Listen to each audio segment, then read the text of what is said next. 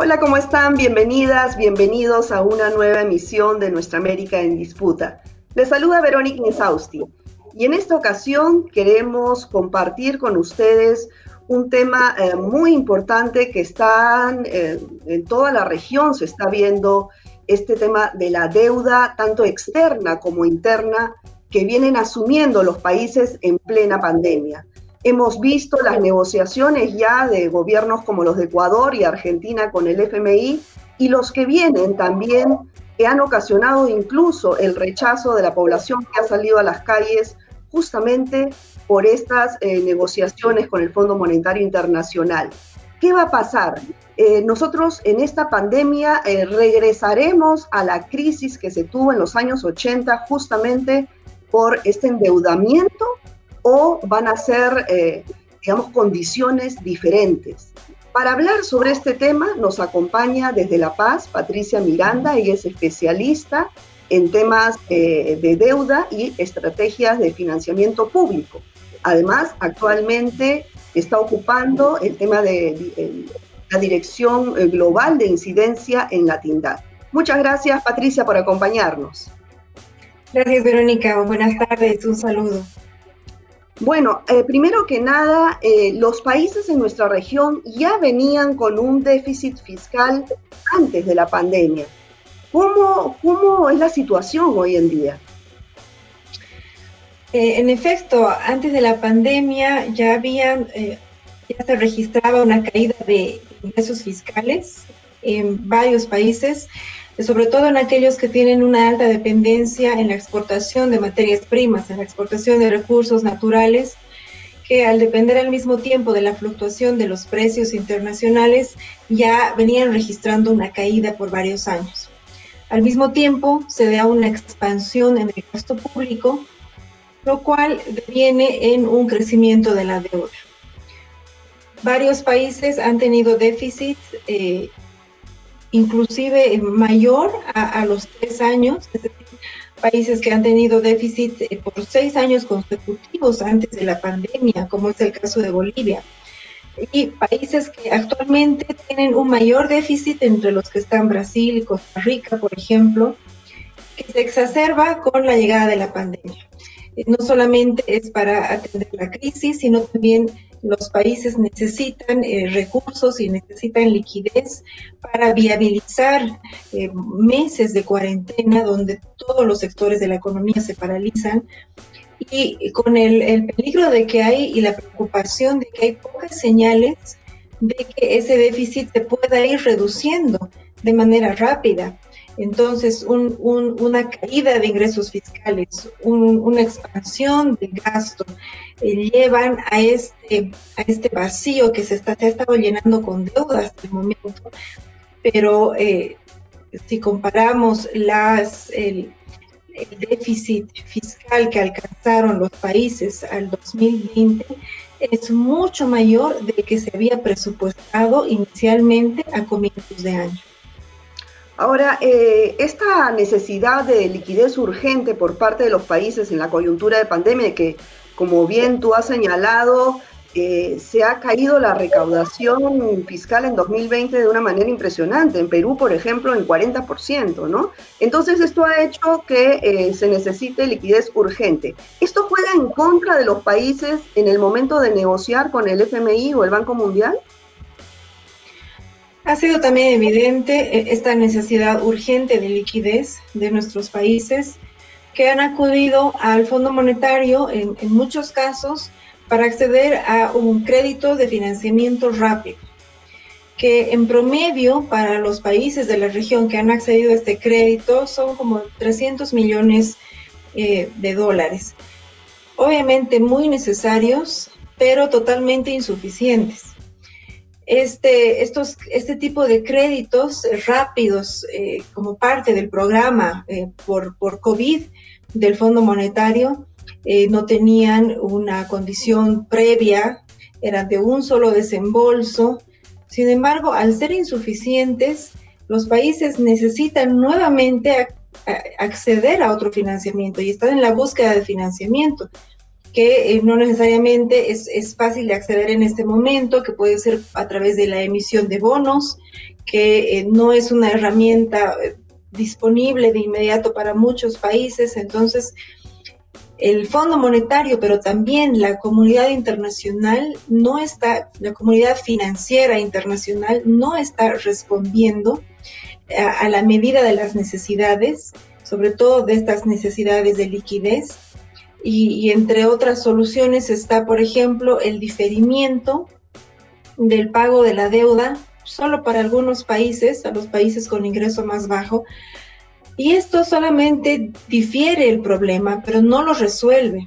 Entonces, eh, ante la situación fiscal que acabo de mencionar, se están dando medidas muy de corto plazo que no van a resolver el problema en el mediano y largo plazo y los países no tienen asegurada, asegurado un ingreso fiscal que eh, permita pagar esa nueva deuda. Entonces es una liquidez que en algún momento nuevamente va a generar un problema de mayor déficit, de necesidad de recursos para pagar esa deuda y entonces en muchos casos la probabilidad de que puedan acudir a organismos internacionales como el Fondo Monetario Internacional para la búsqueda de financiamiento.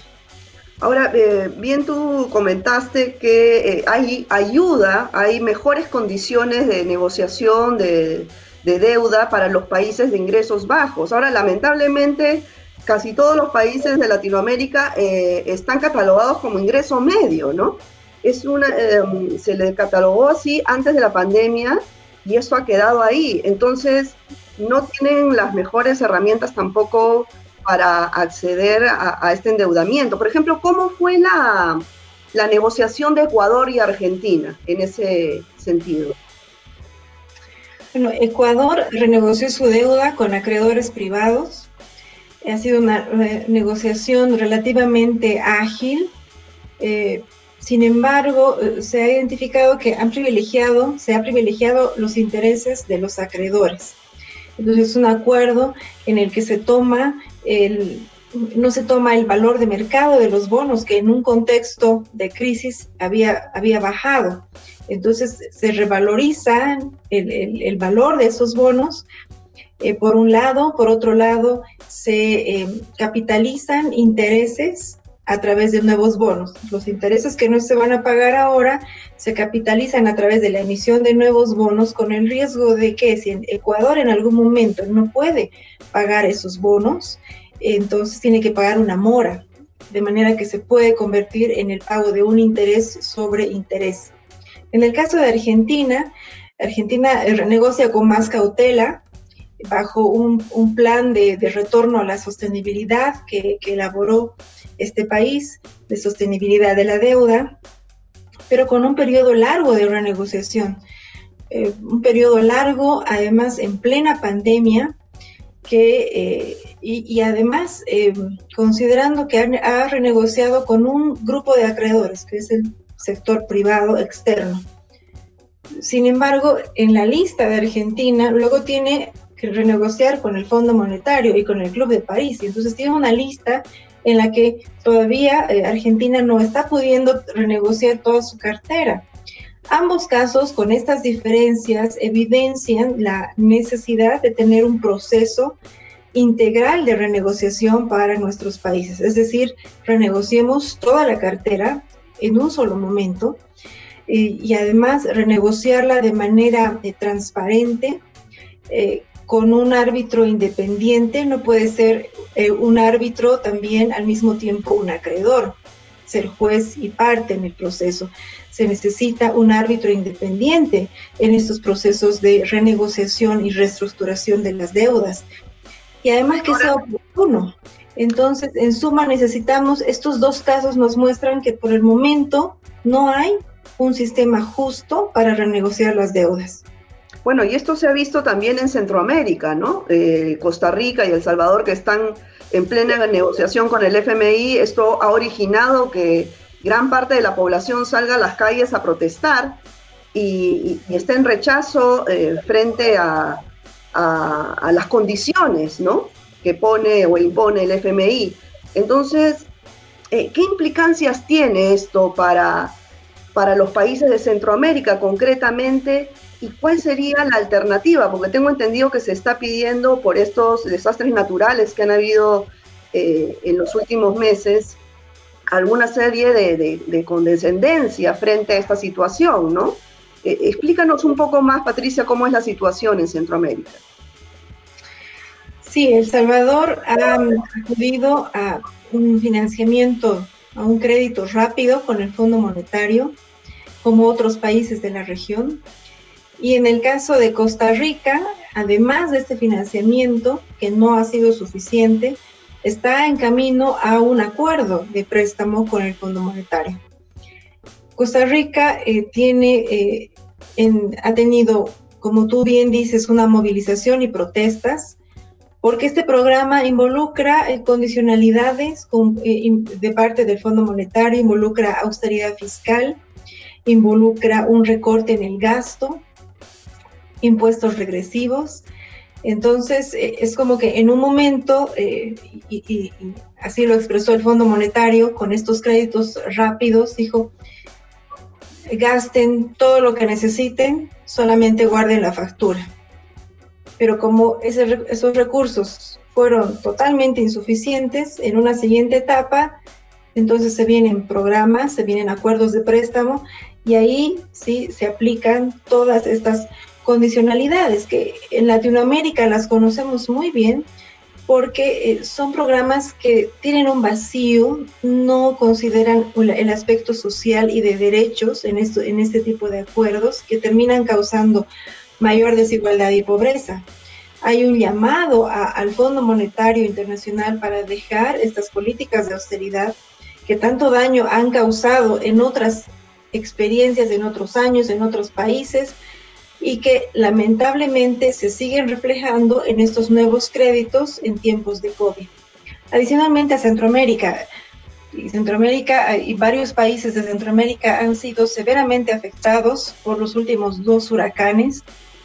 Y, no se había dado antes que dos huracanes de la intensidad que tuvieron estos eh, en menos de dos semanas hayan llegado y con un impacto eh, terrible lo que eh, estamos pidiendo desde organizaciones de la sociedad civil y que, trabajamos en estos países es una cancelación de la deuda para países de Centroamérica. Muchos ni siquiera han terminado de recuperarse del huracán Mitch y ahora tienen que trabajar en, en una recuperación de estos últimos dos huracanes, pero además en un momento de crisis sanitaria que tiene un doble efecto, un doble impacto negativo para la población.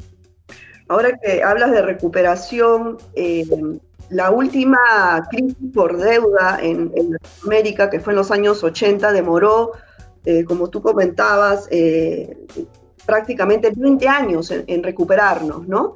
¿Hay posibilidad de que, de que um, lleguemos a esta situación, en esta crisis de deuda en pandemia? O, tú ves alguna diferencia entre lo que nos ocurrió en los 80 y las posibilidades de negociación del 2021? Bueno, en aquella época, en los 80, se había llamado la década perdida para América Latina.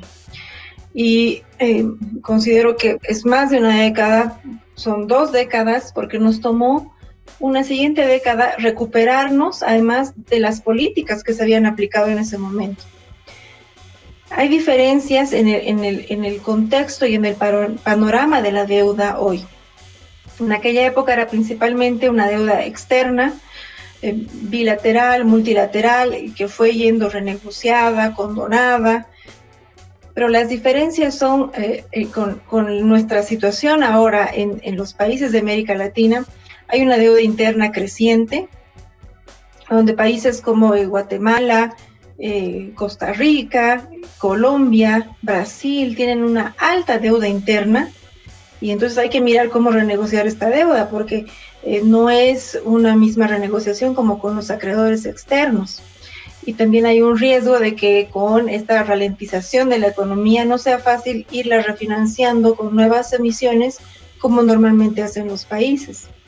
También dentro del sector público hay empresas estatales que están comenzando a emitir deuda con el riesgo de que si no la pueden pagar, finalmente el garante es el gobierno central. Hay varios países como Brasil, Bolivia, que tienen este tipo de empresas y que se constituyen un riesgo adicional. Y al mismo tiempo hemos, eh, como países, acudido a otro tipo de endeudamiento con el sector privado a través de la emisión de bonos soberanos. Em, en la mayoría de los países eh, supera el 50% de toda la cartera de la deuda externa. Y es muy difícil renegociar con este sector, como ya lo hemos visto en el caso de Ecuador y en el caso de Argentina.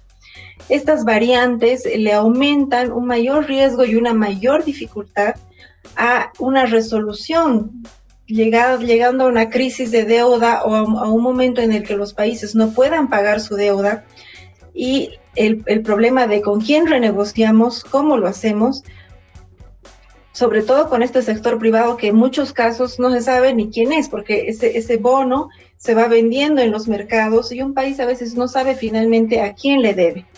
Estos son nuevos riesgos que eh, todavía limitan más eh, eh, un, un acercamiento a una solución para la deuda en este contexto. Ahora, en este contexto, por ejemplo, el, FMI tiene la potestad de emitir estos eh, llamados DEX o derechos especiales de giro, y ya lo hizo además en 2009 en, la anterior eh, crisis financiera mundial. ¿Por qué no se hace ahora? ¿Nos puedes explicar un poco a nuestra audiencia en qué consisten los DEX y por qué en esta coyuntura, en esta emergencia a nivel mundial por la pandemia, no se han logrado emitir? Porque eso sería una alternativa para que nuestros países eh, tengan liquidez sin deuda, ¿no? Gracias, Verónica. Sí, en la crisis eh, financiera del 2009 eh, se emitieron derechos especiales de giro y la, característica de, de, esta emisión es que una vez que se emiten y se refiere a una canasta de siete monedas de países, de los países eh, más desarrollados, más ricos que tiene el mundo, eh, y la suma de las eh, monedas y, los, y las tasas de interés de esta canasta son las que derivan en cuáles van a ser las características de la emisión. La emisión del 2009 fue realizada y fue distribuida a todos los países del mundo. Todos los países reciben de acuerdo a su porcentaje de participación en el Fondo Monetario Internacional, reciben una cantidad y un monto. En aquella ocasión, algunos países no necesitaron eh, utilizar estos recursos y simplemente fue a fortalecer sus reservas internacionales. Pero en otros casos, como es el caso de Ecuador, y esto también depende de la legislación nacional que tenga cada país, pueden utilizar estos recursos para un apoyo presupuestario, es decir, para un motivo fiscal. Y en este momento los países necesitan esta liquidez, esta inyección de recursos, que además son sin deuda porque eh, en la medida en que se van utilizando, solamente del monto utilizado, el pago es del 0.05%, que es, es una tasa eh, muy pequeña, muy pequeña en comparación a las tasas de interés de los créditos a los que podemos acceder y no involucra el pago del capital, es un monto que no se devuelve. Entonces, para una solución en el corto y mediano plazo, para que los países puedan tener esta liquidez y reaccionar adecuadamente tanto a la crisis sanitaria, a la obtención de vacunas, pero además al gasto público y recurrente que tienen los países y de protección social, por ejemplo, sería una inyección de recursos muy importante. Hay un pedido y llamado de diferentes organizaciones, países e instancias para que esta, esta emisión se pueda volver a dar y es principalmente eh, ha recaído en una, eh, en una oposición por parte de eh, Estados Unidos, y que ha, sido seguido por India. Y entonces en este momento de cambio en la presidencia de Estados Unidos hay nuevamente expectativas de que esta iniciativa pueda darse y que además sea una emisión ambiciosa de derechos especiales de giro, de manera que nuestros países puedan obtener recursos sin ninguna condición inmediatos y que no signifiquen una deuda. Sí, claro. Eh, bueno, en, verdad eh, lo que te podría agregar es que eh, todo el G20 estuvo de acuerdo para emitir los DEX y fue Trump el que se opuso, pero ahora con Joe Biden probablemente se abre esta, nuevamente esta expectativa, ¿no? Ahora, aparte de, la, de recibir liquidez inmediata, ¿qué medidas deben tomar los estados para tener una sostenibilidad, perdón, eh, en el largo plazo, ¿no? Sí, hay que eh, considerar las, las proyecciones a las que uno tiene acceso actualmente.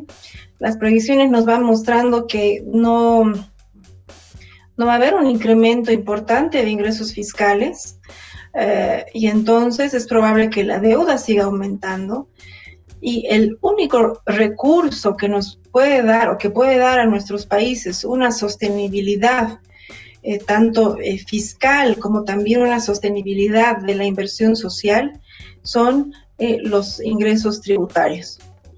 Y para esto nuestros países necesitan realizar una reforma tributaria que sea más progresiva, porque todavía nuestros países se caracterizan por tener eh, un sistema impositivo regresivo. También eh, a eso se añade que eh, se pueda mantener esta, desde sociedad civil, en, en, lo que nos compete, mantenemos una lucha contra los flujos financieros ilícitos, porque esto significa e implica que nuestros países no puedan obtener y captar los eh, ingresos tributarios que salen del país, por este capital que sale del país. Pero por otro lado también necesitamos un cambio de fondo que en muchos países está tomando más tiempo o todavía no se está dando y es un cambio en la matriz productiva. Si varios países eh, tuvieron una década con eh, indicadores económicos muy positivos, también se debía a la condición externa de precios internacionales de las materias primas. En tanto no tengamos un cambio en la matriz productiva y, dejemos y vayamos dejando con mayor rapidez esta dependencia, eh, va a ser muy difícil que podamos salir de esta crisis. Y muchas proyecciones dicen que eh, Latinoamérica va a ser una de las regiones a la que más tiempo le va a costar una recuperación después de esta crisis. Ahora, ¿cuántas generaciones venideras van a tener que pagar esta deuda que están asumiendo nuestros países en, coyuntura de pandemia? Eh, tendrían que, digamos, hacer la, reestructuración de fondo de, todo el tema de la recaudación fiscal ahora, ¿no? ya no podrían demorarse más porque esto, digamos, va a pasar factura ya no, no, no hablamos de década perdida, sino como tú bien dices, quizás hasta 20 años más para poder recuperarnos. Sí, la, la, nueva deuda que se vaya contrayendo se va a convertir en una mayor bola de nieve si no tenemos los ingresos fiscales que nos aseguren que vamos a poder pagarla. Y, finalmente, ¿qué es una deuda? Un, país en deuda para traer ingresos del futuro al presente, porque en el presente no tiene los suficientes ingresos para construir, por ejemplo, una infraestructura de gran envergadura. Entonces, eh, con, con, ese, con, con ese proceso estamos trayendo recursos que en el futuro hubieran sido invertidos para las siguientes generaciones y los estamos trayendo ahora porque con los ingresos que tengamos adelante vamos a pagar esa deuda.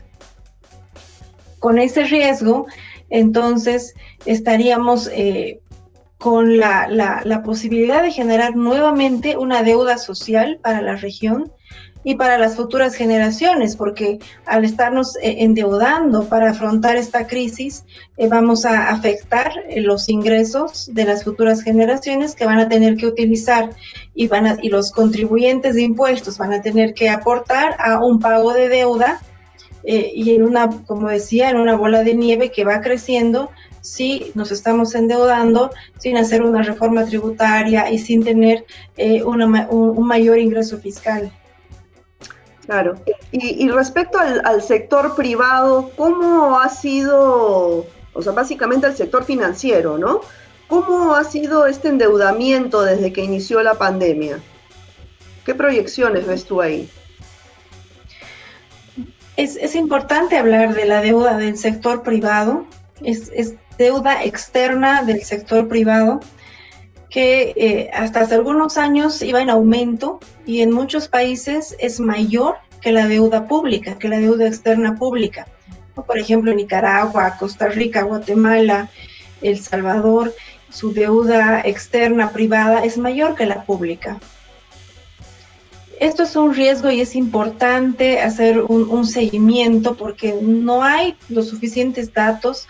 Eh, en su mayor parte es del sector financiero, como tú bien dices, eh, pero tener más información y una información proyectada de eh, el comportamiento durante la pandemia o proyecciones es de más difícil acceso. Sin embargo, como vimos en la crisis financiera del 2009, en muchos casos, muchos países tuvieron que eh, salvar y hacer un proceso de salvataje de sus bancos, asumiendo esa deuda y convirtiéndola en una deuda del sector público. Y ese es un riesgo también que hay que tomarlo en cuenta en todos los países en nuestra región, más aún considerando que todos los sectores de la economía se han paralizado y el impacto también llega al sector privado y si en algún momento ese sector privado no puede cumplir con su deuda, termina también siendo un, impacto en la economía de nuestros países. Entonces es importante hacer un seguimiento y exigir más información sobre este tipo de deuda. Bueno, Patricia, se nos, se nos acaba el tiempo, pero no quiero terminar sin antes preguntarte, eh, tú como especialista eh, en temas de deuda y en financiamiento del sector público, eh, ¿qué le sugerirías a los países de nuestra región? ¿Cuáles serían las principales decisiones que se tengan que tomar hoy en día para evitar esta crisis de deuda? Bueno, los gobiernos de nuestros países eh, tienen que unirse para pedir y demandar una emisión de derechos especiales de giro, para exigir una cancelación o una renegociación de deuda justa para todos nuestros países. Pero estas demandas eh, ayudan en el corto plazo, sin embargo, eh, nuestros países también necesitan de manera urgente hacer una, eh, reformular sus sistemas tributarios y aplicar impuestos eh, más progresivos al mismo tiempo que buscar el, eh, normativas y pedir normativas, demandar normativas internacionales en contra de los flujos financieros ilícitos. La combinación de todas estas medidas va a ser un camino y una, una salida, pero si solamente se da una, y, y, estamos viendo que voluntad política en la comunidad internacional no hay, es, es muy escasa, si se da solamente una y no se acompaña con todas, la salida de la crisis va a ser muy difícil para nuestros países.